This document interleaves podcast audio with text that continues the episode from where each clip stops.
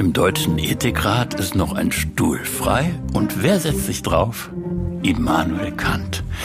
Ja, warum nicht mal darüber spekulieren, was er von solchen Gremien halten würde, wenn er heute noch lebte, mit deren Hilfe die Politik versucht, gesellschaftlich hoch umstrittene Fragen zunächst mal in Expertenrunden wegzudelegieren. Welche Rolle Expertenwissen spielt, in der öffentlichen Meinungsbildung. Das ist auch demokratietheoretisch eine hochspannende Frage. Und wir wollen in dieser Folge von Kant heute den Bogen schlagen von Kants aufklärerischem Anspruch, ähm, dass möglichst jeder und jede den eigenen Kopf gebrauchen soll, hin zu dem Problem, dass wir als Einzelne ja gar nicht alles verstehen können und daher auf das Wissen von Experten angewiesen sind.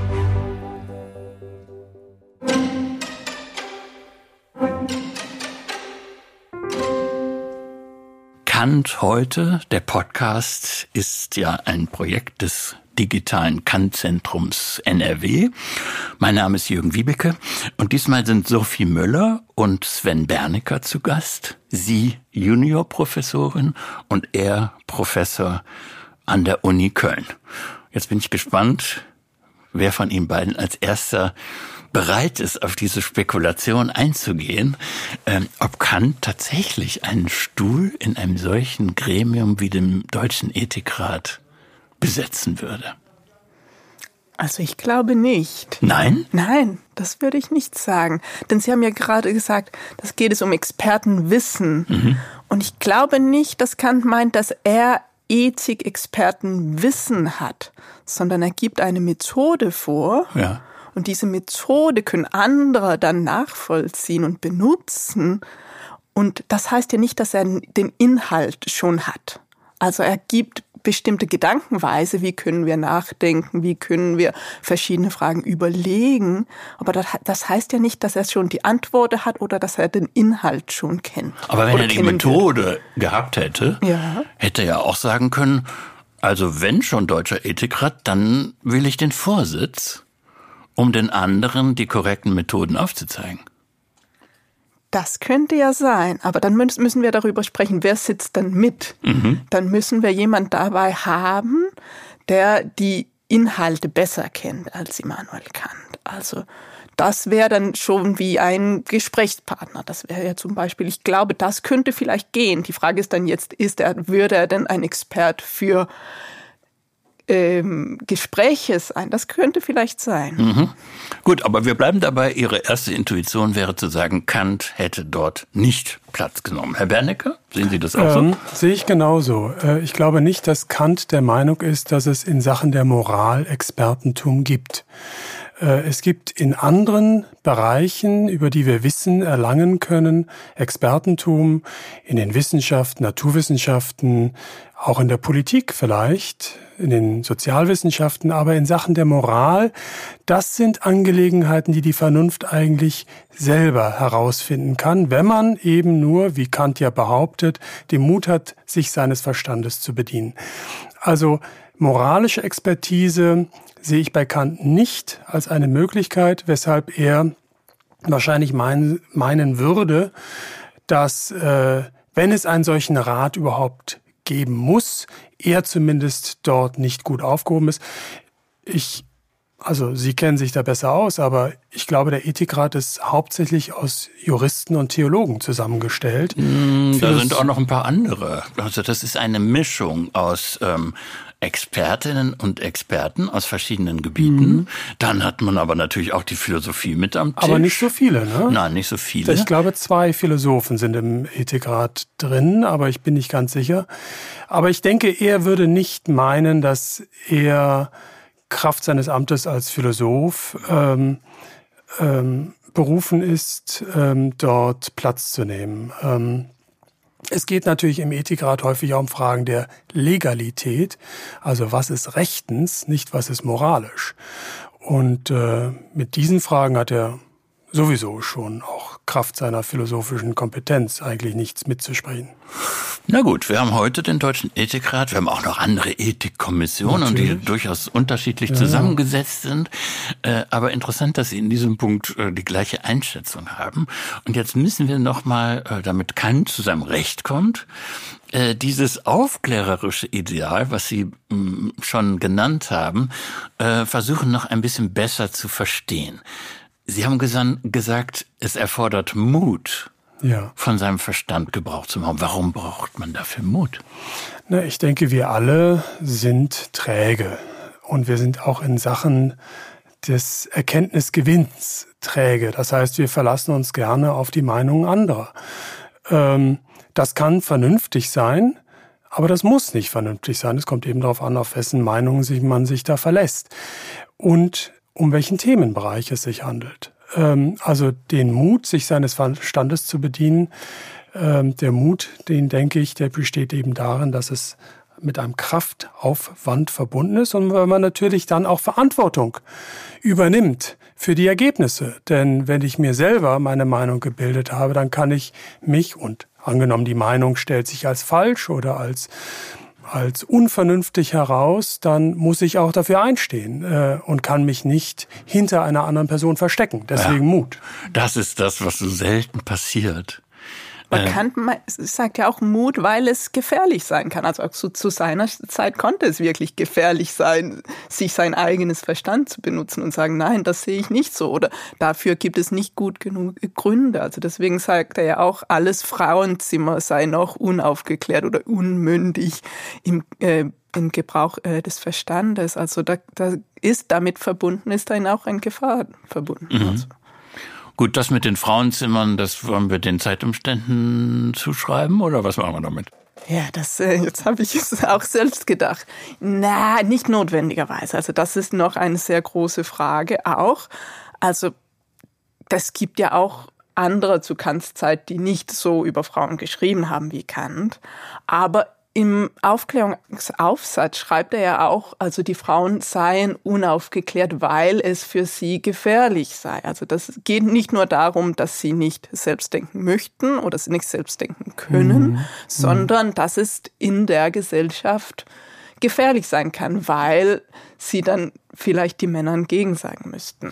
Aber ich will noch mal auf diesen Gedanken zurückkommen, äh, dass Sie sagten, Herr Bernecker, ähm, zu diesem Mut gehört, dass man im Grunde auch einsteht und mhm. Verantwortung übernimmt. Mhm möglicherweise für eine Meinung, die sich ähm, als falsch herausgestellt mhm. hat.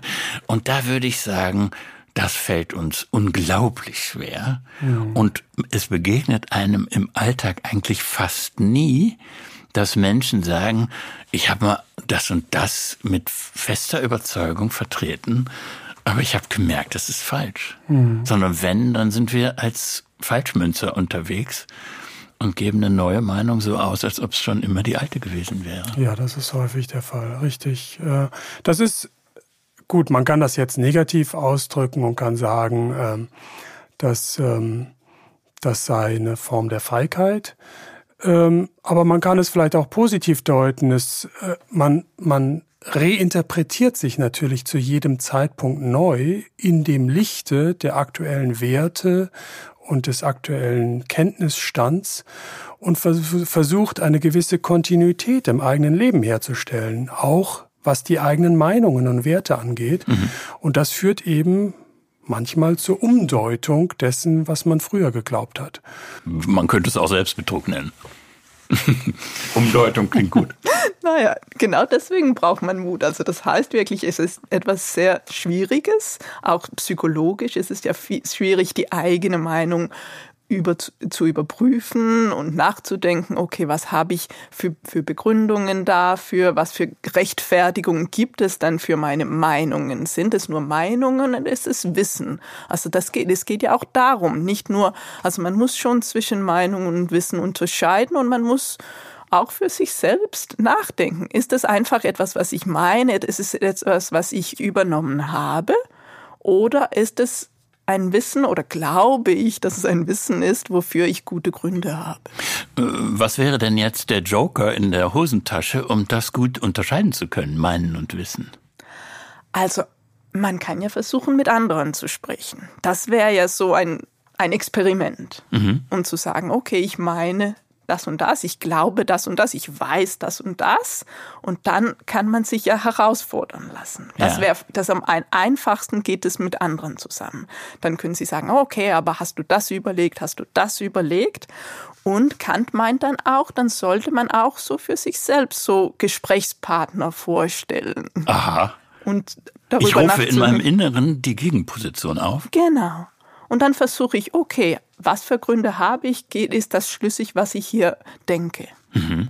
Aber dann müssen wir noch was anderes besprechen, ja. Herr Bernecker. Denn Sie hatten gesagt, dass dieser Prozess idealerweise unbeeinflusst von anderen laufen soll. Welcher Prozess? Äh, naja, dass man sein ähm, aufklärerisches Ideal erfüllt, dass man, ja. dass man Mündigkeit beweist, dass man nicht eben den Manipulationen von anderen zum Opfer fällt. Naja, ich glaube, meiner Deutung nach, wir wollen ja über Kant sprechen, ist Kant der Auffassung, dass sich Gründe, ähm, Gründe sind ja dasjenige, was eine bloße Meinung zu wissen macht, dass diese Gründe sich einer Überprüfung durch andere stellen können müssen. Und das kann man auch im eigenen Studierzimmer ausprobieren. Man kann im eigenen Probierzimmer ausprobieren, ob die Gründe, die man für seine Überzeugungen und Meinungen hat, von der Art sind, dass man wollen kann, dass sich andere derselben Gründe bedienen. Mhm.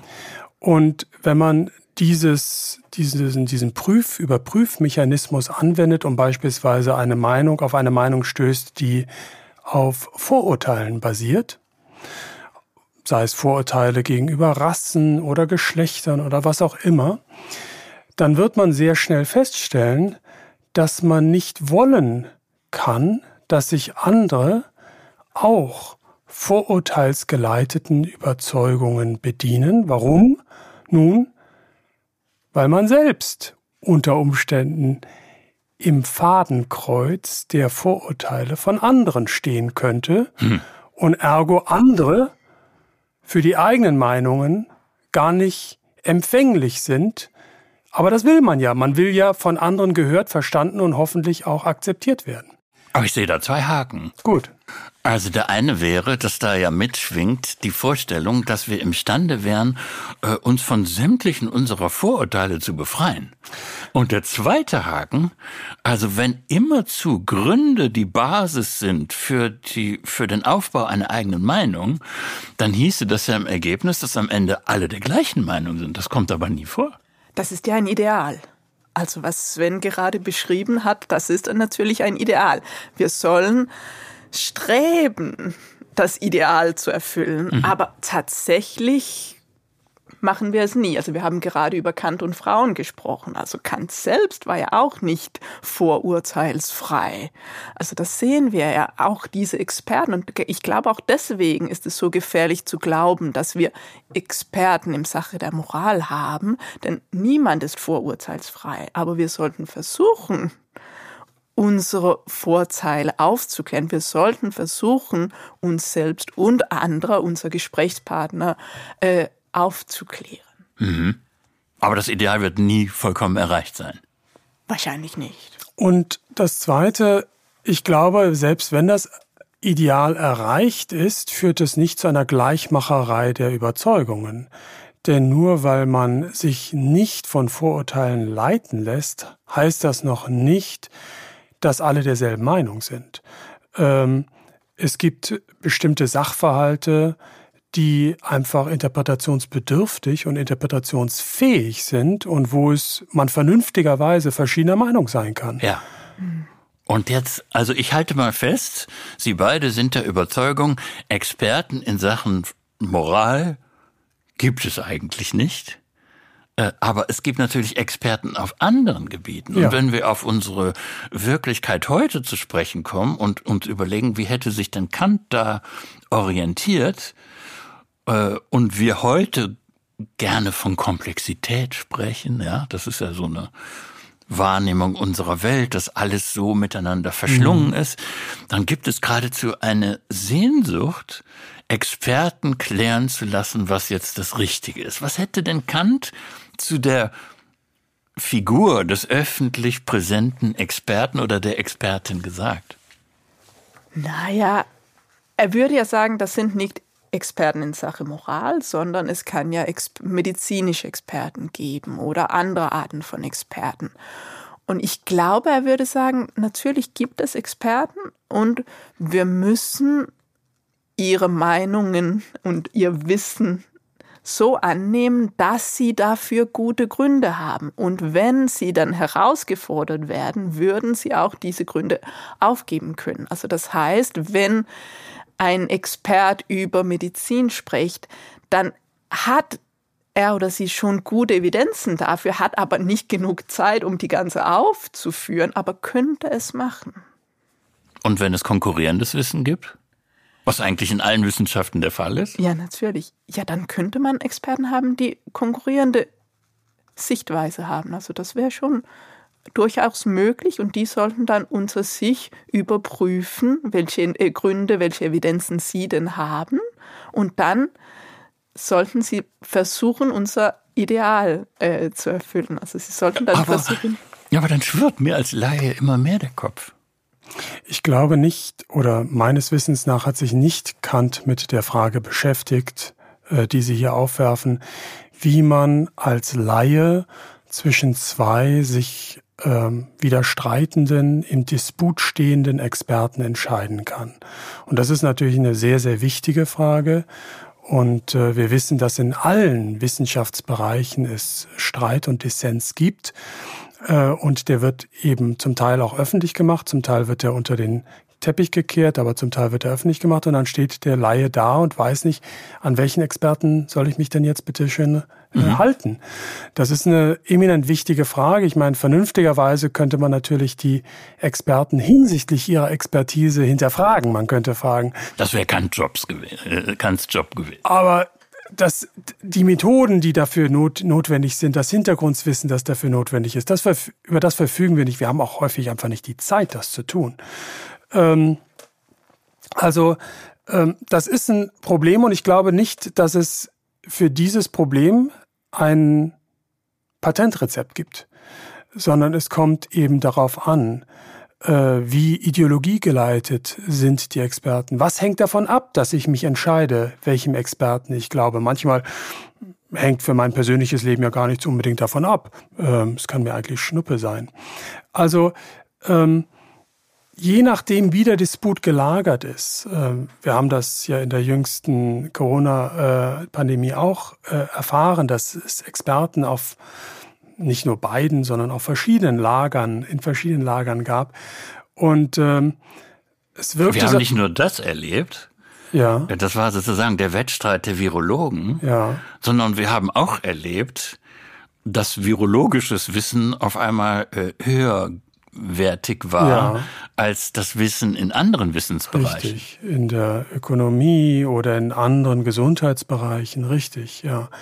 Also da ein Patentrezept, ich glaube nicht, oder Sophie, korrigiere mich, wenn, wenn ich äh, Unsinn erzähle, aber ich habe nicht das Gefühl, dass Kant sich mit dieser Frage auseinandergesetzt hat. Nein, das glaube ich auch nicht, aber auch weil die Wissenschaft zu seiner Zeit ja überschaubar war. Also da war es schon vielleicht einfacher für einen Laie, sich da einzulesen. Er hat ja diese Idee, dass äh, das Publikum der Leserwelt entscheiden kann und verschiedene Gründe überprüfen kann. Und vielleicht ist die Frage, wenn die Belege der Wissenschaft öffentlich zugänglich sind, dann ist es, er würde sagen, glaube ich, theoretisch möglich, etwas zu überprüfen. Aber das war ja auch, weil er ein anderes Verständnis der Wissenschaft hatte, glaube ich. Also die ist ja so viel ähm, größer geworden nach seiner Zeit. Und heute haben wir ja nicht diese Möglichkeit, uns einzulesen, wie wir es sich vielleicht vorstellt haben. Wir haben in einer Episode von Kant heute schon mal eine Antwort gehört äh, mhm. äh, auf die Frage, ob wir heute eigentlich aufgeklärter sind als die Zeitgenossen von Kant. Und da war die Antwort, ja, sind wir.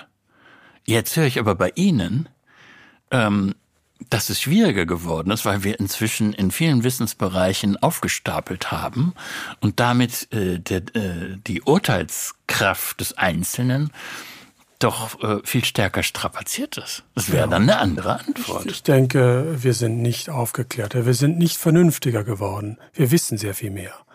Aber Aufklärung hat mit Vernünftigkeit zu tun. Denn darum geht es, wenn man sich seines Verstandes äh, selber bedient.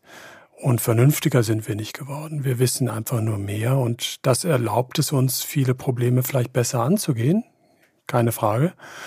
Ähm, erfolgreicher zu sein. Die Technologie hilft uns, aber aufgeklärter würde ich sagen, sind wir nicht. Ähm, aber äh, das sollte kein Grund sein, äh, das Aufklärungsideal äh, in, aufzugeben, sondern es ist eben ein Ideal. Äh, wir sollten streben danach. Äh, der Mensch soll sich zu seinem besseren Selbst machen.